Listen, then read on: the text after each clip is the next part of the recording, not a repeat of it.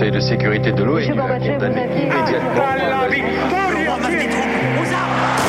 Vous n'avez pas, monsieur Mitterrand, le monopole du cœur. J'ai vu Brazil. Les présidents, ils sont pas pour nous. C'est moi Vous pensez tous que César est un con Comment ce groupe d'hommes peut décider pour des millions et des millions d'autres hommes 12, 11, 10, 9, ignition sequence start. Mesdames et messieurs, culture générale. Bonjour et bienvenue à bord de la Culture 2000 Cette semaine, on a réuni un conseil de classe exceptionnel avec professeur Julie. Oui, bonjour. Bonjour professeur, docteur Johan. Euh, bonjour Jean-Baptiste. Bonjour docteur et maîtresse Léa. Oui, bonjour. Bonjour maîtresse. On va parler éducation, oui, mais pas n'importe laquelle. L'éducation populaire ou l'éduc pop. Mais alors qu'est-ce donc que l'éduc pop Me direz-vous? Eh bien, figurez-vous, vous êtes en plein dedans, vous qui nous écoutez. L'éducation populaire, c'est une démarche volontaire, enfin on vous le souhaite, d'apprentissage et d'échange de savoir, ici avec quatre pélos amateurs qui ont lu tout Wikipédia avant de venir, pour vous forger un regard critique sur le monde, et ouais, on va encore dire du mal du capitalisme, et ainsi agir collectivement pour transformer la société. Là, vous avez carte blanche. On s'attaque donc à l'histoire d'une idée qui nous permet de caser dans un même épisode les village people, les nazis et l'incontournable AS Saint-Étienne. Bref, du lourd. Mais avant tout ça, mes chers collègues, chers confrères, chers coéduqués, qu'est-ce que ça vous évoque? L'éducation populaire, Johan? Euh, moi, ça m'évoque euh, un de mes jobs étudiants quand j'étais euh, à l'époque euh, euh, agent de service en colo et où en fait, en gros, bah, je, je nettoyais les chambres et le caca des gamins. Ah. Et en fait, ce qui était bien, c'est que par rapport aux animes, je bossais moins, j'étais mieux payé parce qu'en fait, les animes qu'on le Bafa, c'est le, boulot le moins bien payé du monde. Donc, c'était certes un peu chiant et un peu crado ce qu'on faisait, mais finalement, nous, on dormait et on, on avait un salaire à la fin. Quoi. Et tu as eu le sentiment que ça t'a éduqué Alors moi, je sais pas, les gosses, je sais pas non plus. Mais moi, Mais c'était propre. Moi, je picolais le soir et je, je lavais des culs le matin, c'était bien quoi. Très bien. Léa Euh, moi, ça me fait penser à Barack Obama, figure-toi.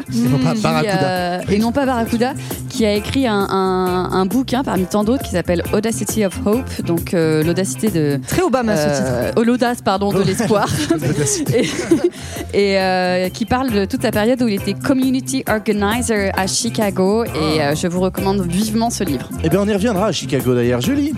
Moi j'ai une référence un peu plus euh, franco-française. Euh, Ça m'évoque euh, les conférences gesticulées de Franck Lepage, parce que j'en ai assisté à une euh, il y a quelques années. Ça dure euh, Ouais, 8 ça- heures. ça a du temps 4-5 libre, heures à peu près. Voilà, j'avais du temps devant moi et donc c'est un, euh, un des militants de l'éducation populaire qui fait des conférences euh, très intéressantes sur ce sujet, bien qu'un peu longuette. Très bien, merci.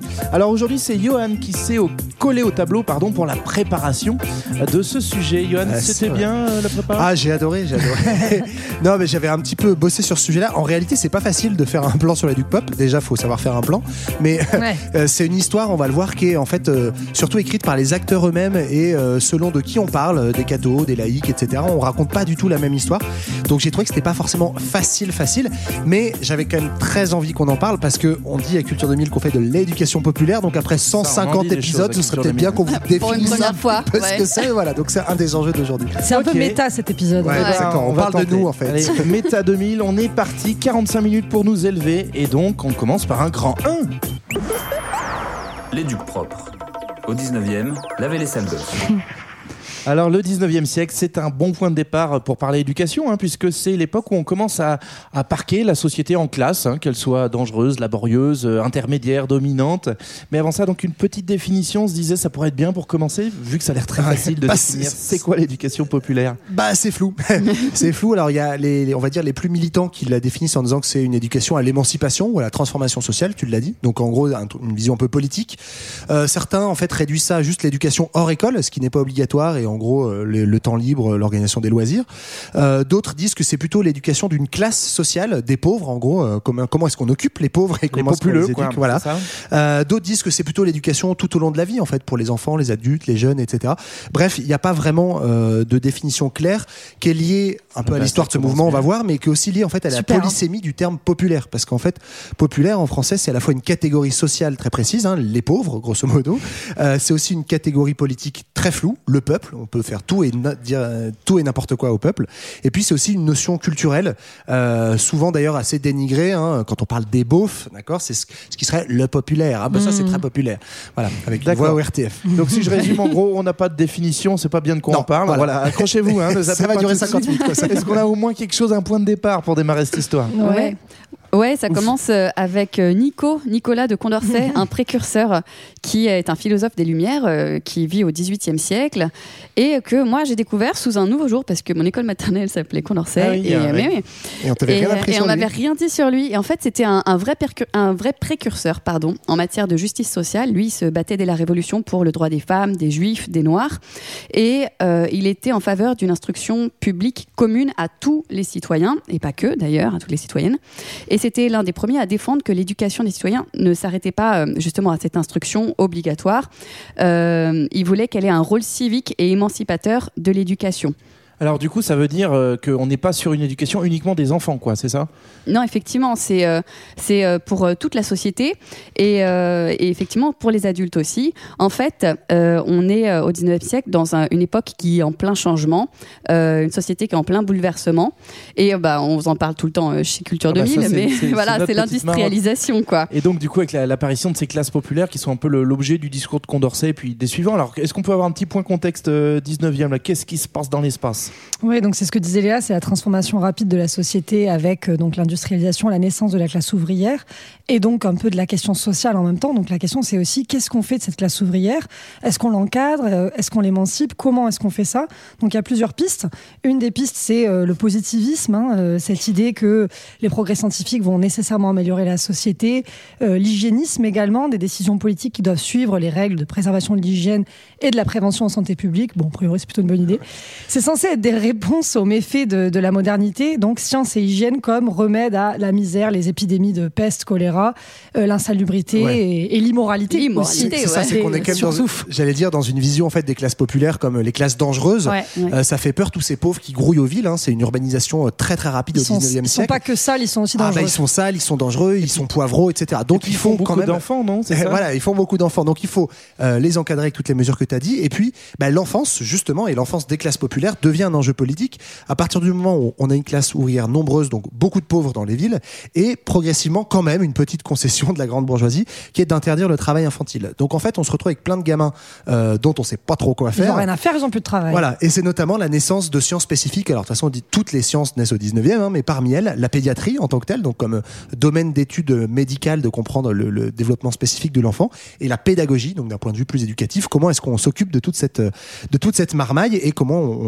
on- voilà comment on occupe les jeunes de milieux populaires. Et ce qui est intéressant, c'est que justement, quand on dit comment on l'émancipe, euh, comment on l'encadre, etc., euh, en fait, on parle vraiment du point de vue des, des, euh, des, des dominants en fait dans la société. C'est-à-dire qu'on ne demande pas à eux directement ce qu'ils ça. en Donc, pensent. du coup, on va voir. Donc, on a une, une masse populaire qui pose problème, en tout cas qui pose question et qu'il va falloir éduquer. Donc, on, on- on s'est déjà fait un petit pas de côté par rapport à Condorcet. Euh, on va voir qu'il y a plusieurs pistes de réponses qui apparaissent au 19e. Alors, on va en voir trois hein, principales.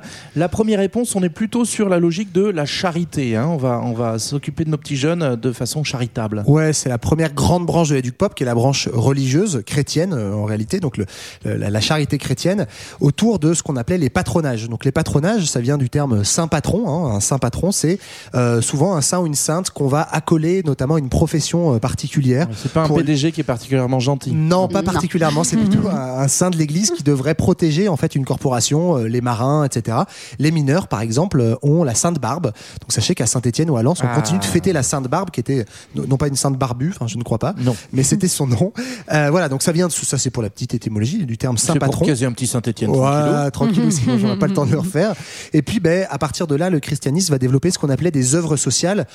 En gros, hein, aujourd'hui, on, on dirait c'est un peu des cathos de gauche. En tout cas, c'est des chrétiens, euh, des laïcs. Hein, c'est pas forcément des religieux, mais qui vont euh, s'intéresser plus particulièrement à la question sociale et donc commencer à créer euh, des orphelinats, des œuvres de charité pour donner à des pauvres, etc. Donc, on a comme ça au 19e siècle, par exemple, les plus célèbres, la Société Saint-Vincent de Paul, qui est fondée en 1833, ou encore l'œuvre de la jeunesse ouvrière, 1846, par un abbé cette fois-ci, l'autre c'était par un, un laïc. Donc on voit dans le nom, hein, œuvre de la jeunesse ouvrière, que c'est vraiment s'intéresser aux jeunes et aux pauvres. Là, on est bien dans l'éduc pop, quoi. Ok, donc on va voir que c'est- ces organisations-là, elles se, elles se structurent et donc elles vont aussi euh, euh, bah, commencer à essayer de faire, euh, faire le- leur programme, on va dire, en direction de la jeunesse. Comment, on, comment on encadre concrètement ces, ces petites jeunes? Il y a plusieurs, euh, il y a plusieurs buts hein, euh, à tous ces patronages religieux qu'on- qui se développent au 19e, et d'ailleurs qui se développent dans la méfiance un peu hein, du Second Empire et, et des républicains qui voient pas forcément d'un bon œil euh, l'influence Ouais, on, on assez. verra, il y a la concurrence. Voilà, il y a de la concurrence, mais en tout cas, il y a cette idée déjà d'aider les enfants pauvres, donc de cette charité, mais aussi de les encadrer, de les enrôler face à ces concurrents, donc les républicains laïcs, le socialisme. Euh, on n'a pas envie qu'ils partent de ce côté-là, hein, chez, chez, les, chez les chrétiens. Chez les en fait, rouges. dans, ce, dans ce courant, chez les rouges, exactement. Donc on va créer, par exemple, le Sillon de Marc Sangnier en 1898, un mouvement politique en fait qui vise à rapprocher euh, catholicisme de la République et euh, il s'offre aux ouvriers en fait comme euh, une espèce de remplacement des mouvements de la gauche euh, anticléricale. Ouais. Et donc le but c'est de rechrist- rechristianiser le peuple et la question sociale et défendre l'Église tout en acceptant quand même euh, la République. En fait, de- derrière l'idée de l'idée pardon de l'action sociale, on a effectivement euh, toute une structuration en fait du champ politique. C'est-à-dire que on va avoir les républicains d'un côté qui sont un peu la, la gauche de l'époque, euh, les socialistes l'extrême gauche et il y a aussi un mouvement un peu conservateur et les cathos qui font un peu leur leur nid au milieu. C'est ça, faut comprendre que c'est pas le christianisme, la branche du christianisme euh, très euh, rigide, très réactionnaire, Mm. etc. On est sur du christianisme qui, bah, social, qui s'intéresse à la question sociale, constitue plutôt à gauche de l'échiquier politique, mais une gauche euh, chrétienne qui veut défendre les valeurs chrétiennes, l'évangélisation, etc. Et donc euh, pas du tout marxiste, voire anti-marxiste. Alors donc ça c'est pour euh, l'éduc pop, euh, pop, on va y arriver. Côté religieux, côté euh, christianisme et, et charité, est-ce qu'on a une autre euh, une autre forme de l'éduc pop qui émerge à la même euh, période? Est-ce qu'on est tous obligés de faire son signe de croix pour être euh, éduqués populairement? Non, il y a- il y, a aussi des, il y a aussi les laïcs, euh, les laïcs et notamment, euh, alors on va dire deux grands courants chez les laïcs. Il y a d'abord un peu l'écho, la réponse au christianisme, c'est la philanthropie bourgeoise. Donc quelques grands bourgeois qui vont comme ça aussi développer des œuvres de charité. Euh, eux vont un peu moins s'intéresser aux enfants. Les enfants c'est plus un truc de prêtre, sans mauvais jeu de on va s'intéresser dans la philanthropie euh, laïque, euh, notamment à l'éducation des adultes. Donc euh, là aussi, on voit bien que c'est à tous les âges. Et notamment, bah, au 19e siècle, tous les ouvriers ne savent pas lire et écrire. Donc on va faire des cours d'alphabétisation, des cours du soir. Donc ça, c'est notamment, par exemple, l'association Polytechnique d'un certain Auguste Comte. Donc l'association, elle naît, je crois, parmi les étudiants de l'école Polytechnique, hein, qui est une école d'ingénieurs. Euh, voilà, donc où il va s'agir de, de proposer en fait une sorte de, de philanthropie, de formation gratuite pour euh, les pauvres qui n'ont pas l'occasion de faire des études. Ouais, donc ça, ça rappelle presque très concrètement aussi le, le- on verra peut-être un peu après la, la question de, de- des, des- des patrons euh, d'entreprises cette fois-ci euh, qui Mm. font un peu de paternalisme pour euh, améliorer le sort de leurs ça. ouvriers et mieux les cadrer. Mais euh, au-delà de ça, il y a quand même dans, dans ce patronage laïque qui émerge euh, l'idée quand même d'une d'une idéologie en fait autour de autour de l'enseignement. Mais oui, parce que le, le contexte, c'est qu'en 1848, euh, euh, on arrive à- au moment de l'institution du suffrage masculin. C'est-à-dire que Pardon, c'est-à-dire que tous les hommes, euh, les bourgeois certes, euh, les anciens aristos peuvent euh, voter, mais aussi euh, les ouvriers. Et en fait, il faut éduquer à la République laïque. Ça, c'est une idée assez forte de Jean Massé, qui est le fondateur de la Ligue de l'enseignement, qui se dit que pour que la République laïque triomphe politiquement, et voilà, il faut passer par cette Ah oui, il faut éducation-là. pas que les pauvres ils votent pour autre chose que des candidats Bah, c'est ça. en fait, il est un peu contre l'Église, le bonapartisme, le royalisme, et euh, Pas donc tort, hein. et donc il crée cette donne ligue pas son là, avis. euh, qui existe encore aujourd'hui. Et euh, ce qu'on fait dans la pratique, c'est qu'on ouvre des bibliothèques populaires, euh, on met en place des cours pour les adultes, euh, un, un certain secours mutuel. Et l'objectif, c'est d'instaurer un grand service public de l'éducation qui va être en fait obtenu euh, trois décennies plus tard avec les lois Ferry euh, sur l'obligation scolaire des, des enfants de 6 à 13 ans et qui va arriver dans les années 80.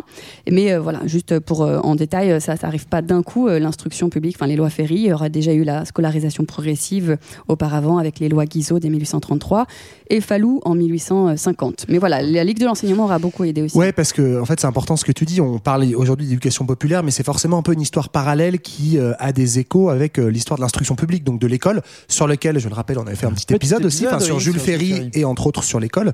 Euh, et donc, effectivement, bah, au début, euh, la Ligue de l'enseignement milite à fond pour un service public de l'enseignement. Euh, la Ligue existe encore aujourd'hui hein, de l'enseignement. Aujourd'hui, bah, le service euh, public de l'enseignement est acquis entre guillemets, Euh, et donc elle, continue d'avoir d'autres actions. euh, effectivement, donc aujourd'hui, elle fait plutôt des colonies de vacances, par exemple, de l'action de loisirs, d'occupation pour les jeunes en, dehors de l'école. Mais effectivement, cette idée d'instaurer, d'éduquer en fait à la République, c'est hyper important au 19e parce qu'on est dans un, siècle, on va pas vous le résumer comme ça, mais hyper instable politiquement. Plusieurs républiques qui échouent très vite avec des coups d'État, avec des restaurations. Donc voilà, les républicains républicains se disent il suffit pas juste de faire euh, prendre le pouvoir au cours d'une révolution, il faut éduquer les masses, en gros, à la démocratie. Quoi. Et pour ancrer cette République et qu'elle se, qu'on, Voilà, qu'on la garde. dure dans le temps. Alors du coup, on a, on a vu que dans cette, euh, cette branche de l'éduc-pop plutôt laïque, cette fois-ci, et donc assez républicaine dans ce qu'on vient de voir, il y a aussi, on va dire, des expériences un peu plus individuelles, un peu plus localisées, notamment autour de, euh, je le disais tout à l'heure, du paternalisme, où il va y avoir par exemple l'école Schneider du Creusot, où on va essayer d'apprendre des métiers, euh, des, des- des savoir-faire aux enfants, aux adultes, ok. Euh, ce qui est aussi euh, rigolo, c'est que ces, ces, ces deux, euh, ces deux branches de l'éduc-pop vont commencer à rentrer en compétition, à la fois pour recruter, mais aussi pour, euh, on va dire, euh, se rendre visible, et notamment à travers les compétitions, et notamment les compétitions sportives qui émergent à la fin du, du 19e. Ouais. Ouais. Euh, Vas-y, vas-y, Julie. Ouais, ouais, c'est le moment où il y a effectivement euh, essor des activités sportives et gymnastiques euh, au tournant du siècle. Ça va créer des nouvelles sociabilités euh, ouvrières. Donc l'idée, euh, c'est de remplacer euh, le bistrot et le syndicat par le sport, Eh ben qui voilà. serait un peu moins euh, Un résumé politisant. parfait. Voilà, non, mais c'est euh, Henry Ford qui l'a le mieux résumé, je pense. Faites faire du sport aux ouvriers. Pendant ce temps, ils ne penseront pas à l'organisation syndicale. Alors ça les empêchera pas d'aller au bistrot quand même, parce que euh, si vous avez fait un peu de sport collectif, souvent ça se termine à la bière. hein. Ouais, c'est vrai. Mais euh, ben, en tout cas, c'est vrai que quand ils sont en train de taper dans le ballon, ils n'ont pas forcément l'idée de, de se constituer en syndicat. Et donc, euh, il va y avoir des, une concurrence de fédérations omnisports euh, chrétiennes et laïques pour un petit peu recruter euh, les ouvriers dans, dans ces associations sportives.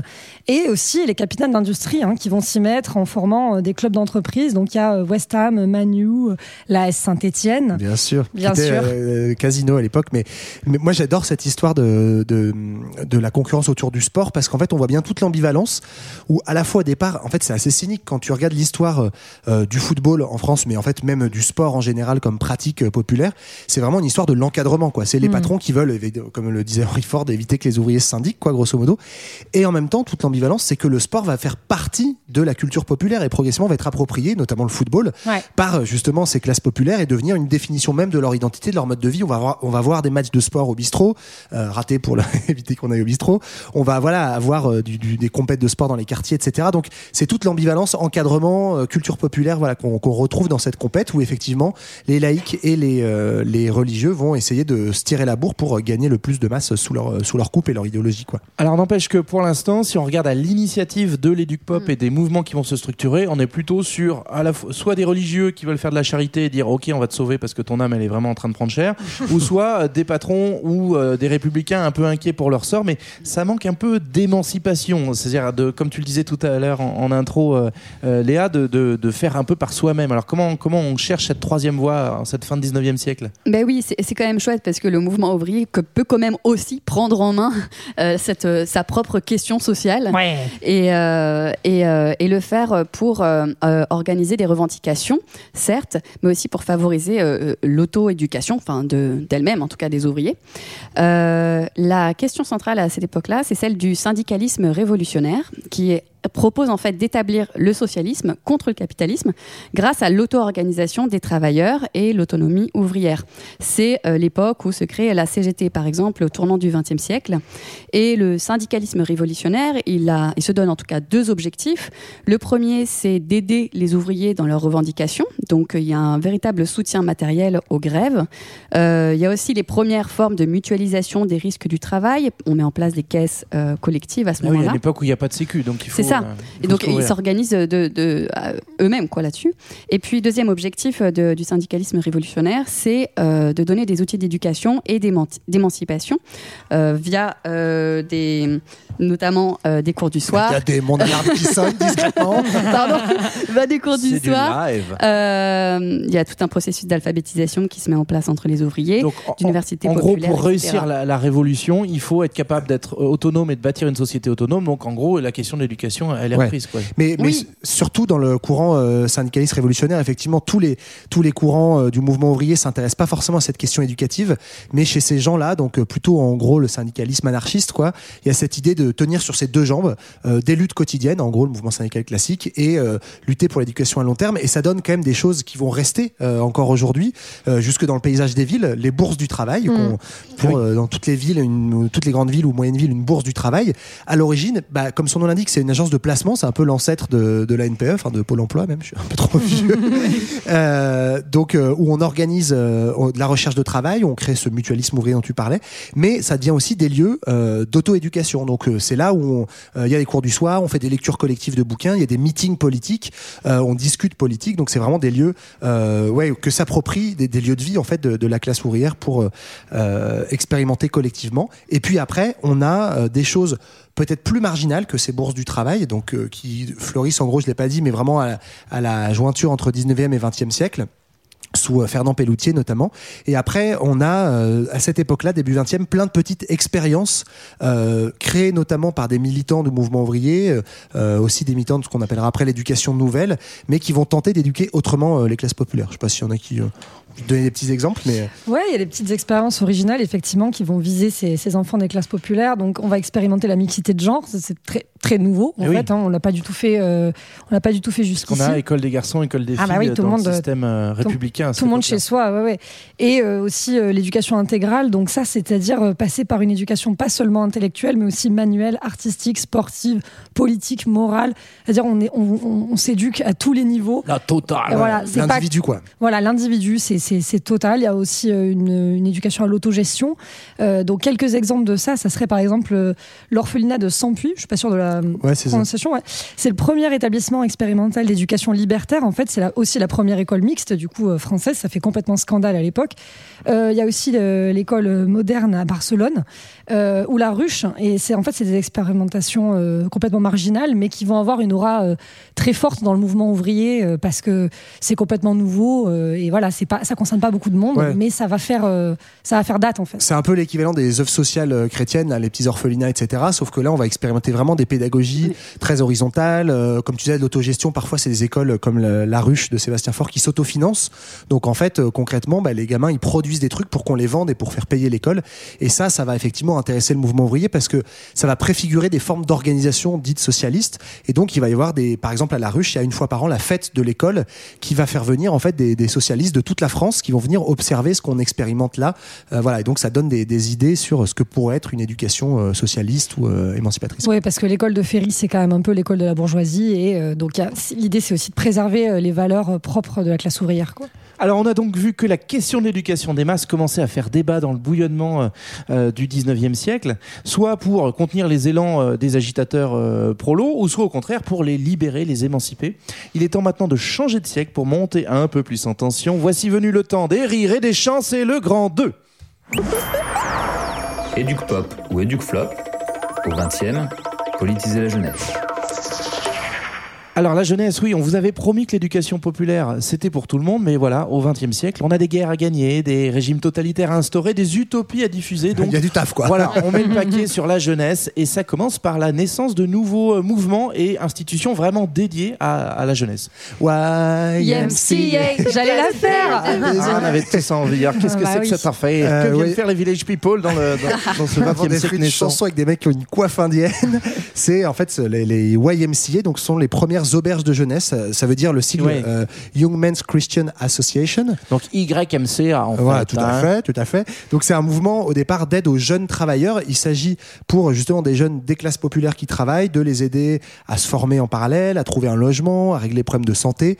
Euh, donc c'est ça au départ la, la, la YMCA. Et vu le nom, c'est pas très français à l'origine. Non, c'est américain, effectivement, c'est américain et ça va commencer à s'implanter en France. C'est assez rigolo pendant la Première Guerre mondiale.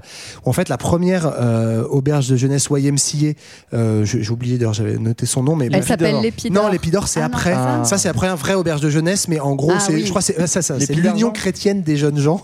J'espère sur une mauvaise traduction littérale de l'anglais. et en fait, euh, c'est euh, au départ pour accueillir les troupes américaines. Donc c'est assez rigolo. Euh, Dans la les troupes américaines pendant la Première Guerre mondiale arrivent en France et donc se crée cette association pour euh, notamment divertir les troupes, faire du théâtre populaire le soir, euh, voilà, les aider, j'imagine leurs problèmes de traduction, etc. Hmm. Donc c'est un peu ça la première en France. Et puis après, l'Épidore, effectivement, en 1929. Et la première auberge de jeunesse un peu euh, en version euh, moderne, enfin euh, qu'on connaît aujourd'hui, c'est-à-dire des lieux pour permettre du tourisme à pas cher, mais c'est pas juste du tourisme, tiens, un hôtel moins cher.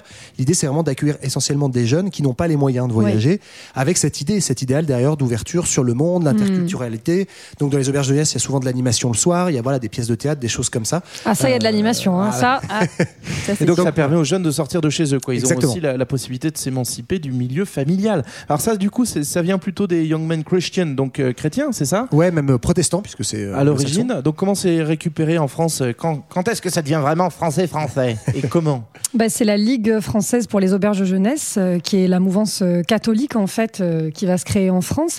Donc ça, voilà, ce mouvement va se structurer donc en, en association d'auberges jeunesse D'ailleurs, On concurrentes. retrouve là-dedans, euh, je crois, Marc Sangnier, le, le Oui. gars du, Ouais. du Sillon. Il euh, revient, il revient. Donc il y a la mouvance catholique versus, euh, ils reviennent, euh, voilà, toujours ce- ce- cette opposition euh, catho versus laïque, donc le centre laïque des auberges de jeunesse laïque.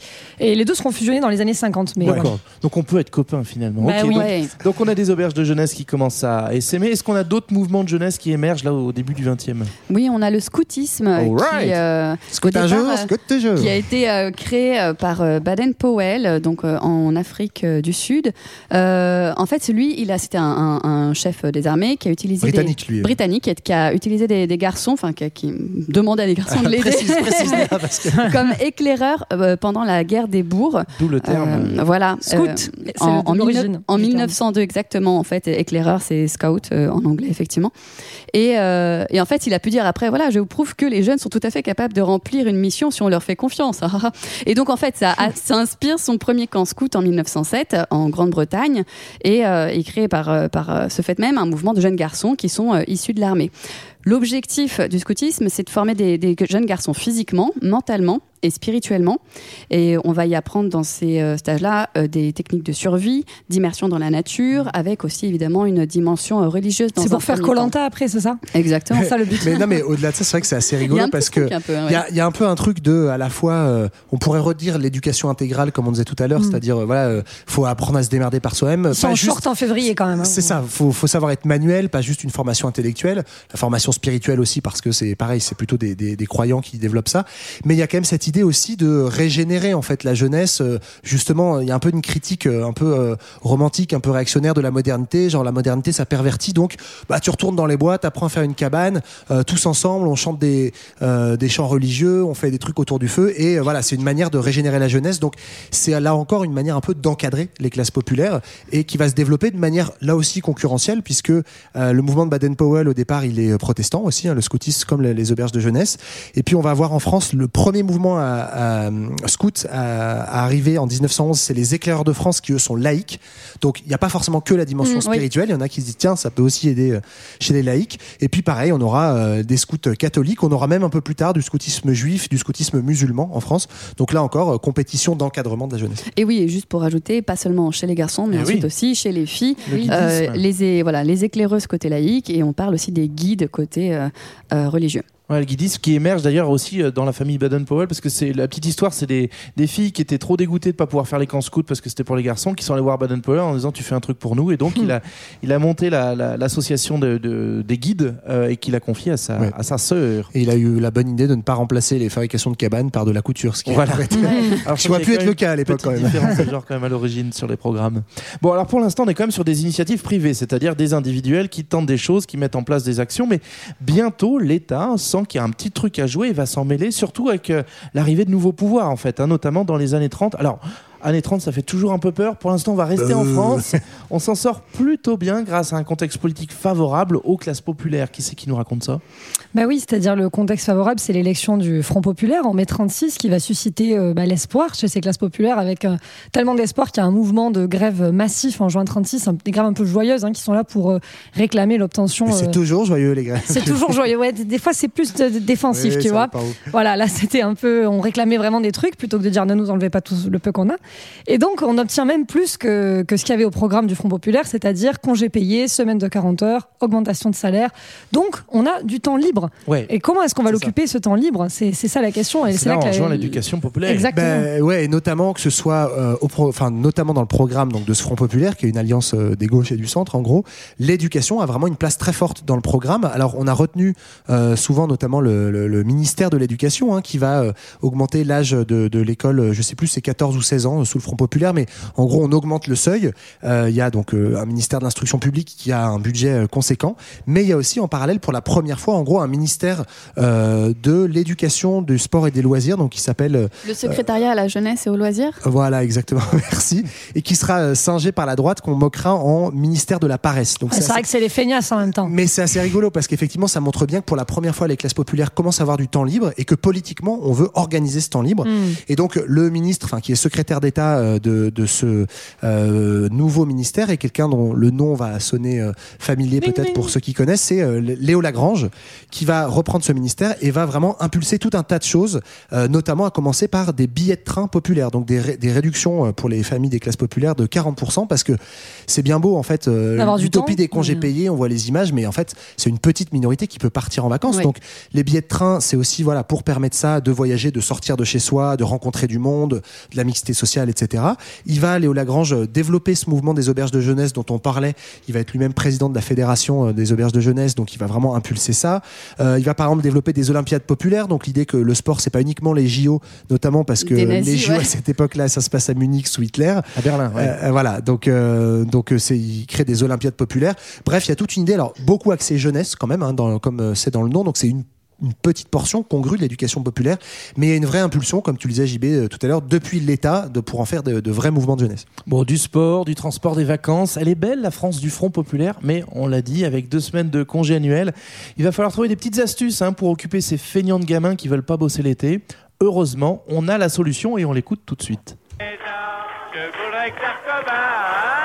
Il peut se moquer, Pierre Perret, mais il n'empêche que depuis un siècle, les colonies de vacances rendent bien des services.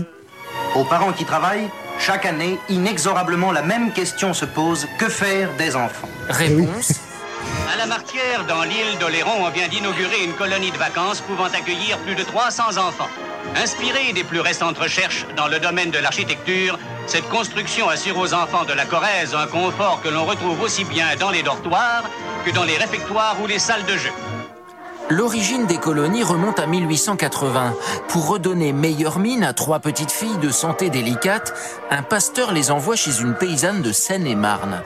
L'année suivante, 80 garçons et filles Et sont ben répartis dans voilà, cinq la villages. Corrèze, la Seine-et-Marne. colonie. C'est ça, les les les Duc-Pop. Trop peuplé la Les Corrèze. petites filles délicates. Ça me ferait pas de mal, je crois, une petite, un petit séjour avec, avec le pasteur en colo. Là. bon, il se trouve que la fermière de Seine-et-Marne est bien sympathique, mais elle va pas pouvoir gérer tout le monde. Donc il faut qu'on s'organise là. Comment on, comment on gère tous ces mioches là? Ben, on va créer des, des structures en fait hein, d'animation pour la jeunesse qui vont s'appeler les centres d'entraînement aux méthodes actives.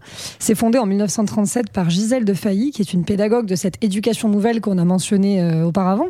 En fait, c'est l'idée qu'il doit y avoir une participation active des individus à leur propre formation. Là aussi, c'est une formation euh, totale, hein, sportive, intellectuelle, euh, etc. Et que l'éducation doit être un facteur de progrès global de l'individu.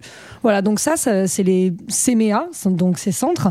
Et ça va être euh, fondé avec l'appui des éclaireurs aussi, c'est-à-dire des, des- une organisation Les scout. scouts, ouais. Et donc, ça va euh, organiser des ces fameuses colonies de vacances, donc lieu d'accueil pour les enfants des classes populaires. Et la nouveauté, c'est qu'il y a aussi un stage de formation à l'animation jeunesse. Et ça va être les pionniers du secteur qui vont en fait être les fondateurs de ce qui est le futur euh, BAFA ou euh, pour les directeurs de colo aussi. Et donc, on va voilà poser les fondations de ce qui plus tard va institutionnaliser un petit ça. peu l'éducation populaire en fait. En fait, ce qui est intéressant à cette époque-là, on le voit, c'est que bah, Front Populaire, l'État euh, commence à impulser des choses et des associations comme les CMA commencent tout doucement à professionnaliser le secteur. C'est-à-dire que c'est pas juste un jeune philanthrope ou un jeune catho euh, qui aime bien les enfants qui va s'occuper euh, de d'eux, mais on va former à des techniques d'animation, des techniques pédagogiques et on va commencer à, à- on n'a pas encore de diplôme en tant que tel, mais avoir des voilà des, des jeunes qui sont euh, professionnalisés pour euh, s'occuper de, de ce temps libre des enfants en, en colo quoi. Bon, on a maintenant plein de leviers pour éduquer les jeunes en masse, dans la joie et la bonne humeur, bien, les j'ai jeunes. Alors, quitte à les aérer pour leur changer les idées, est-ce qu'on n'en profiterait pas pour semer des petites idées nouvelles hein? Ouais. Qu'est-ce qu'on aurait comme idée sympa là dans les années 30 à mettre dans la tête des enfants? Euh, on en a des belles à leur proposer, Eugène.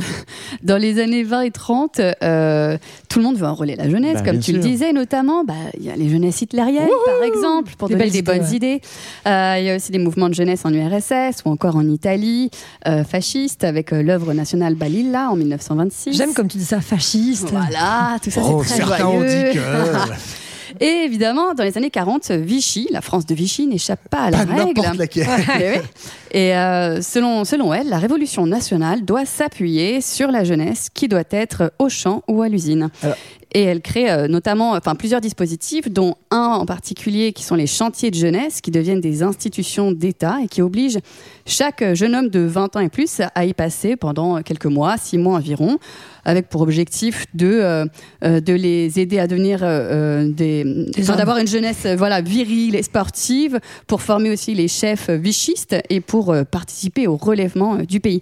On va voir que euh, chez les jeunes ça passe pas trop, il y a une petite incompréhension, ils Oui. vont, ils ont pas très envie d'être là. loupé. Bah, en fait, c'est quand la France veut faire du totalitarisme, euh, ça loupe quoi. Donc le pauvre, le pauvre Pétain, effectivement, son plan va dérailler. Qu'est-ce qui se passe? C'était Ben, pourtant tout bien huilé. Euh, ouais, il crée notamment euh, donc ce qu'on appelle des écoles de cadres, qui sont en fait des écoles de cadres de la jeunesse. Donc, on pourrait dire tiens, c'est marrant, il emprunte l'idée des gauchistes de la CMA, là, dont on parlait tout à l'heure, quand on disait les colos de vacances, c'est-à-dire former les, voilà les, les futurs euh, animateurs jeunesse, Ouais, etc. des jeunes qui s'occupent des jeunes. Et donc, c'est tout, là encore, l'ambiguïté, le paradoxe, c'est que quelque part, il reprend le flambeau du Front Pop. Il crée même un agrément, un agrément pour la première fois d'État, un agrément d'éducation populaire en 1943.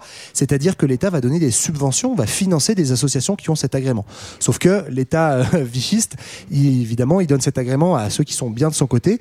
Et donc, c'est c'est très ambivalent parce que ces écoles de jeunesse sont créées d'abord dans l'idée de euh, transférer, enfin, de, de transmettre, pardon, l'idéologie euh, de la Révolution nationale, donc l'idéologie pétainiste. Sauf que, en fait, bah, 42-43 en France, c'est un petit peu compliqué. Je sais pas si vous avez entendu parler. Euh, et notamment, il y a le, le moment un peu de bascule, ça va être la création du STO, service du travail obligatoire, où euh, Pétain va demander euh, gentiment à tous les jeunes d'aller euh, travailler en Allemagne. Alors, je crois que c'est Adolf Hitler hein, qui demande gentiment. Oui, oui, le enfin, pauvre Pétain, Disons malgré que le pauvre Pétain n'a pas fait exprès de dire oui. et, et du coup, euh, beaucoup de jeunes vont déserter, et notamment dans les écoles de cadre, ça va pas passer du tout.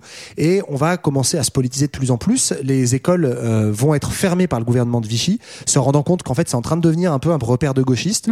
Euh, voilà. Et en fait, paradoxalement, ces écoles de cadres vont carrément devenir les cadres des futurs maquis de résistants. Et donc, on a comme ça le cas de plusieurs écoles où euh, les formateurs, donc les cadres jeunesse, vont réutiliser les méthodes d'éducation populaire, mais plutôt pour apprendre les techniques de résistance, pour éduquer tous les ouvriers, les déserteurs en gros du STO qui viennent, les ouvriers, les paysans, euh, ben, leur donner une éducation politique, les éduquer à la démocratie, etc. Donc, ça va devenir en fait des écoles de résistance. Quoi. Alors, on imagine qu'avec la, la résistance qui est mise à l'honneur au moment de la libération, une fois que Vichy tombe et que la France est, est libérée, euh, l'éducation populaire va se retrouver donc sous, sous, les- sous le feu des projecteurs. C'est un peu le, le- le hype, là, le bon moment. Oui, en fait, c'est le moment effectivement où naissent euh, des associations, euh, d'abord dans la clandestinité. hein. donc, par exemple, Peuple et Culture en 43, dont le, le, le, le motto, je sais pas comment dire. La devise. Merci. T'es tellement Insupportable. international. Julie. traductrice J'ai envie de mettre des, gros- de des grosses baffes. Bon, bref. Donc, la devise, c'est euh, rendre la culture au peuple et, la- et le peuple à la culture. C'est c'est beau quand C'est même. habile. C'est habile. Les francas aussi, donc les francs et franches camarades, c'est très 1944, je trouve. c'est clair. qui développe euh, voilà, des concepts donc, de patronage laïque, d'activités périscolaires, centres aérés, loisirs, projets éducatifs local. Donc il y a voilà, cette idée de, de viser euh, l'émancipation sociale.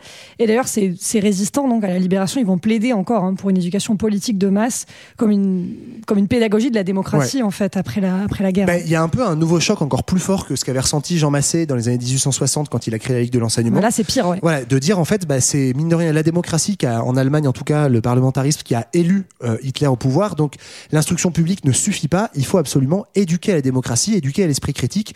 Donc il faut euh, en gros euh, donner les clés du camion à l'éducation populaire et une éducation politique.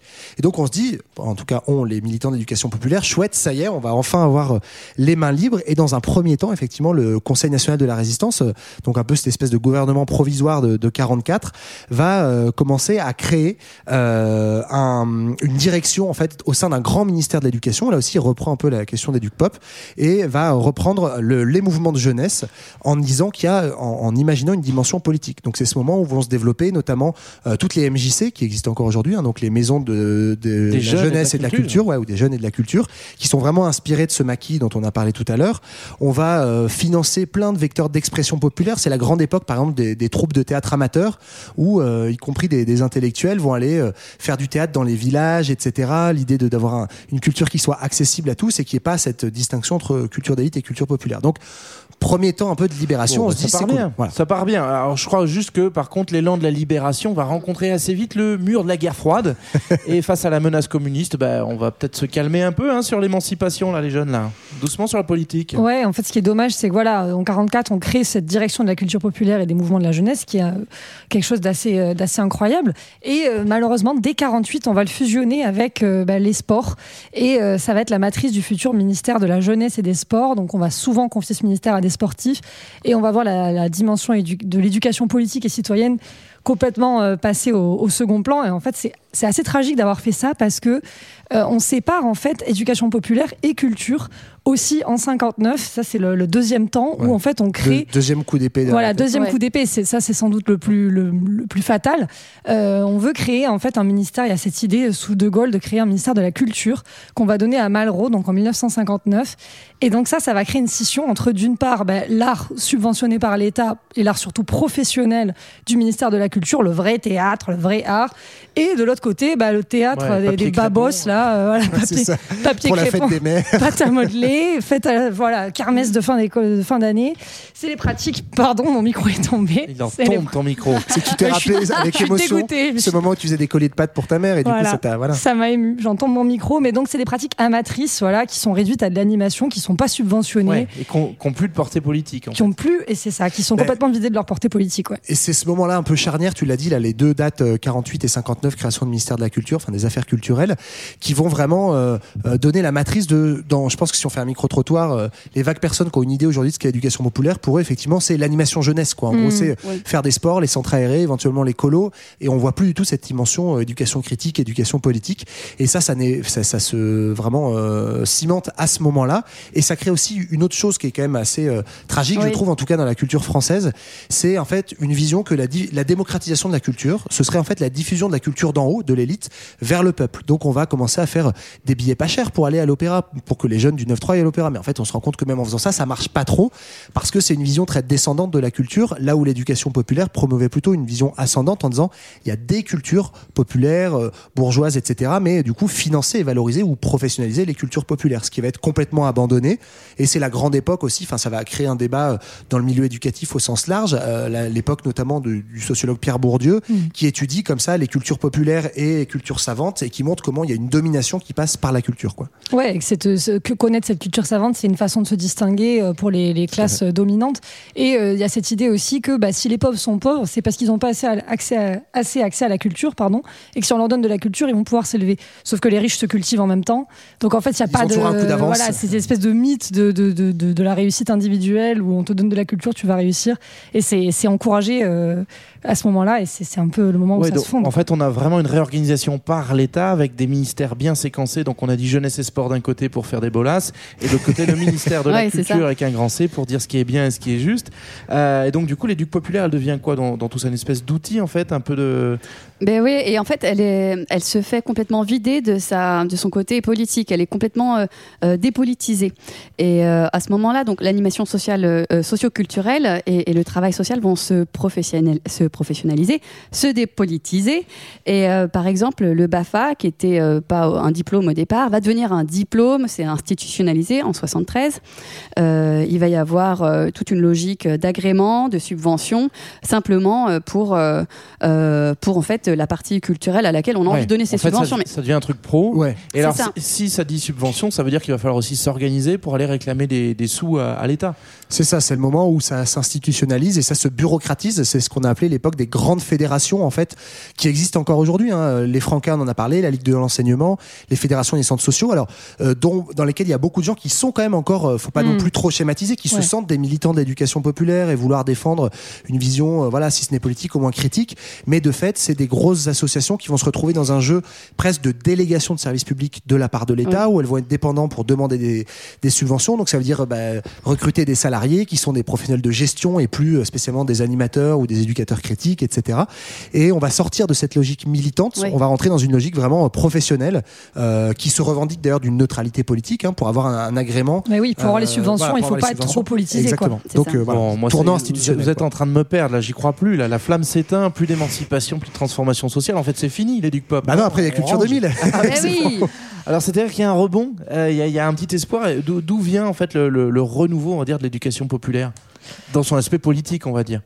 Bon, bon, déjà, on peut mentionner qu'il y a Bof, eu. non, non, non, mais c'est vrai qu'il y a, il y, a, il y a eu un petit, euh, un petit rebond, notamment euh, avec des, des intellectuels comme euh, Paolo Freire et la conscientisation critique. Ça, c'est une, une théorie à lui. Il n'a pas un nom très, très français, ce monsieur aussi? Non, effectivement, il est brésilien. pas, hein, mais. Il a théorisé tout ça euh, dans les années 60-70. Euh, en fait, il a, il a théorisé cette idée que l'éducation et l'alphabétisation critique peuvent, mettre, euh, peuvent être mises au service de l'émancipation des pauvres, notamment des paysans sans terre avec lesquels il a, il a beaucoup travaillé, et euh, contre toutes les formes de domination. Donc l'idée, en fait, c'est que l'éducation doit libérer de l'oppression et de l'injustice en aidant à prendre conscience des structures sociales qui maintiennent justement dans l'ignorance, dans la domination. Et c'est aussi une éducation qui doit être basée sur le vécu des opprimés plutôt que sur des connaissances abstraites, euh, déconnectées de leur expérience. Donc il y a aussi un truc de voilà, c'est pas du tout vertical, on part de ce qu'on connaît euh, et c'est censé bah, émanciper. et- ouais, c'est ça. Et, euh, et dans la même veine, après, euh, c'est ce que je disais au tout début de l'épisode Mm. euh, sur le community organizing à Chicago. Sur Barack Obama Sur Barack Obama. Ah, Barack, yeah. oui. Dans, dans la même veine, donc il y a un homme qui s'appelle Saul Alinsky, qui est euh, américain, qui développe ce community organizing, donc euh, l'organisation de la communauté euh, à partir des années 40, mais qui en- voilà a encore lieu aujourd'hui. Ouais. Donc dans les années 90, Barack Obama a fait ça aussi. Euh, c'est une forme d'organisation qui est à mi-chemin entre le travail social et le militantisme de quartier. C'est très local. Euh, L'objectif, c'est de cibler des préoccupations directes des habitants et par exemple bah, la, problématique du logement dans des quartiers pauvres de Chicago qui, euh, dans ces années-là, va est pas très en forme. hein. Chicago, c'est pas très simple, notamment dans les quartiers noirs.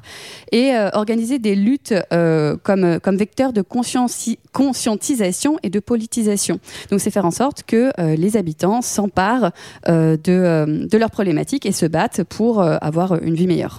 En gros, si je résume, on a des influences extérieures, euh, internationales, par, euh, tu disais le Brésil et du coup un peu tout le mouvement tiers-mondiste de, de, révolte au- autour des sans-terres. Aussi euh, dans, les, dans les années 80, euh, enfin 70-80, avec le, déclin de certaines grandes banlieues de, de grandes villes aux États-Unis. Donc on voit apparaître aussi tout le rôle des travailleurs sociaux. Comment ça, ça rebondit en France? Comment, comment ça se retraduit? Est-ce qu'on a des petits exemples de renouveau d'éducation populaire? Ouais, bah, ça rebondit en France justement à partir plutôt des années 90 où ces expériences que vous venez de citer existaient déjà depuis un moment, mais c'est un peu une sorte de deuxième vague euh, de, renouveau de l'éducation populaire, une nouvelle génération qui se rend bien compte là que ça fait euh, 30 ans qu'on a institutionnalisé tout ça, un peu bureaucratisé, que c'est plus très politique, et donc il y a des nouvelles structures, euh, des nouvelles associations comme l'association Attaque par exemple qui se crée euh, donc autour du mouvement altermondialiste. Là aussi c'est une autre génération de militants en fait hein, dans une autre époque post post guerre froide et Attaque revendique dès, le, dès le début une éducation populaire politique en créant en fait des, des outils. Alors c'est assez intellectuel. Hein, euh, Attaque pour le coup, c'est pas vraiment des bolas et Oui, parce que c'est la sur pâte les transactions, euh, la taxation des, des- des transactions internationales. euh. Ouais, alors je, le, le- je sais même plus exactement ce que veut dire le SIC, mais c'est ça, c'est sur euh, l'idée d'une taxe financière C'est pas le sur les transactions. Mais donc c'est quelque chose d'assez intellectuel, mais l'idée c'est vraiment de faire des universités populaires et justement donc de rendre le savoir intellectuel accessible, les outils en fait pour penser de manière critique la société. Donc ça c'est le premier gros mouvement, on va Ouais, dire. alors puis- puisque c'est côté euh, c'est aussi que ça va pouvoir servir à d'autres moments, d'autres luttes, d'autres euh, d'autres combats. Ouais, on a ces nouveaux outils, pour l'éducation populaire, en fait, qui sont centrés encore une fois sur la critique des dominations. Par exemple, il y a le théâtre de l'opprimé. Là aussi, c'est par le peuple pour le peuple. L'idée, c'est aussi, s'appelle aussi le théâtre forum, c'est dénoncer et mettre en scène des situations d'injustice, beaucoup d'interactions avec le public. Il y a les conférences gesticulées, par exemple celle de Franck Lepage dont je parlais au début, mélange de, de spectacles, d'autobiographie, d'analyse, et des- aussi des groupes de libération de la parole, féministes, antiracistes, par exemple, qui connaissent un nouvel l'essor euh, depuis notamment MeToo. Tout ça, ça fait partie en fait de, de, de pratiques de l'éducation populaire. hein. On peut même rajouter, peut-être en regardant autour de nous, euh, aussi la- l'arrivée d'outils numériques et de, de- Les podcasts. de- les podcasts, mais aussi de tout, tout ce qui va être le- les logiciels libres, Ouais. effectivement, l'accès au savoir. Il y a effectivement en fait un, un fourmillement d'éducation populaire, même si le, le terme n'est pas toujours. Ouais, t'as raison. Le, le libre, euh, l'idée du libre euh, sur le web, c'est vraiment cette idée-là de s'auto-éduquer. En fait, on pourrait synthétiser ça comme ça. La nouvelle éducation populaire politique, elle reprend l'idée d'auto-éducation, d'auto-conscientisation, critique, etc. Quels que soient les outils numériques, prise de parole, euh, euh, etc., etc. Bon, et ça, ça, ça touche, j'imagine, l'État qui, qui se remet en question, l'action publique qui doit être inspirée de tout ça, non Ah bah ils se sont bouleversés, ouais. Ouais, bah, l'État, en fait, euh, pour euh, redonner un focus en fait sur l'action politique euh, jeunesse aujourd'hui, qu'est-ce qu'elle qu'est-ce qu'elle donne? Bah, elle reste assez institutionnalisée dans le champ de l'éducation populaire. Et puis, en fait, on est passé d'une société, d'un État qui s'intéressait à comment occuper le temps libre de la jeunesse. euh, voilà, donc ça, c'est vraiment, on va dire, la préoccupation du milieu du XXe siècle. Aujourd'hui, quand on pense politique jeunesse pour l'État, la préoccupation, c'est plutôt la violence des banlieues, éventuellement la question de l'emploi, du chômage, des décrocheurs, etc. Et donc, on est suite à des espèces de dispositifs où, en fait, euh, l'action jeunesse, c'est plutôt de l'insertion professionnelle, Mm. faire en sorte que tu reviennes sur le droit chemin du marché Ou du que tu travail. te radicalises pas aussi. hein. Ou que tu te radicalises pas, C'est t'as raison. truc pour avoir des subventions. Ouais, c'est ça, de dire euh, de, les assos doivent faire de la déradicalisation, etc. Mais donc on est on est bien loin de, de l'idéal, euh, voilà, d'émancipation par, Mm. par l'éducation. Bon, enfin, c'est plutôt logique puisqu'on avait dit que c'était en dehors des cadres institutionnels. Et ben voilà, les petits amis, notre tour de l'éducation populaire, cet art de s'éduquer par soi-même avec d'autres, enfin. Une petite idée au cœur des grandes luttes du 19e, du 20e et donc du 21e siècle. Et parce qu'on a les chevilles solides à Culture 2000, on aime à penser que nos bafouilles podcastiques sont autant d'outils entre vos mains pour émanciper vos petites fesses et construire un meilleur demain. Ah oui. Ouais, en tout cas, nous, on va continuer à s'auto-éduquer euh, d'ici 15 jours, par exemple, pour vous préparer de prochains épisodes. En attendant, qu'est-ce qu'on fait Bah, on va s'émanciper sur les Twitter, sur les Instagram, les Facebook. N'hésitez pas à nous laisser plein de petits messages, aussi à participer au dialogue, à la discussion de tout ça. On donne des petits sous sur le Utip et on se fait des gros bisous. Je vous dis à bientôt. Bye bye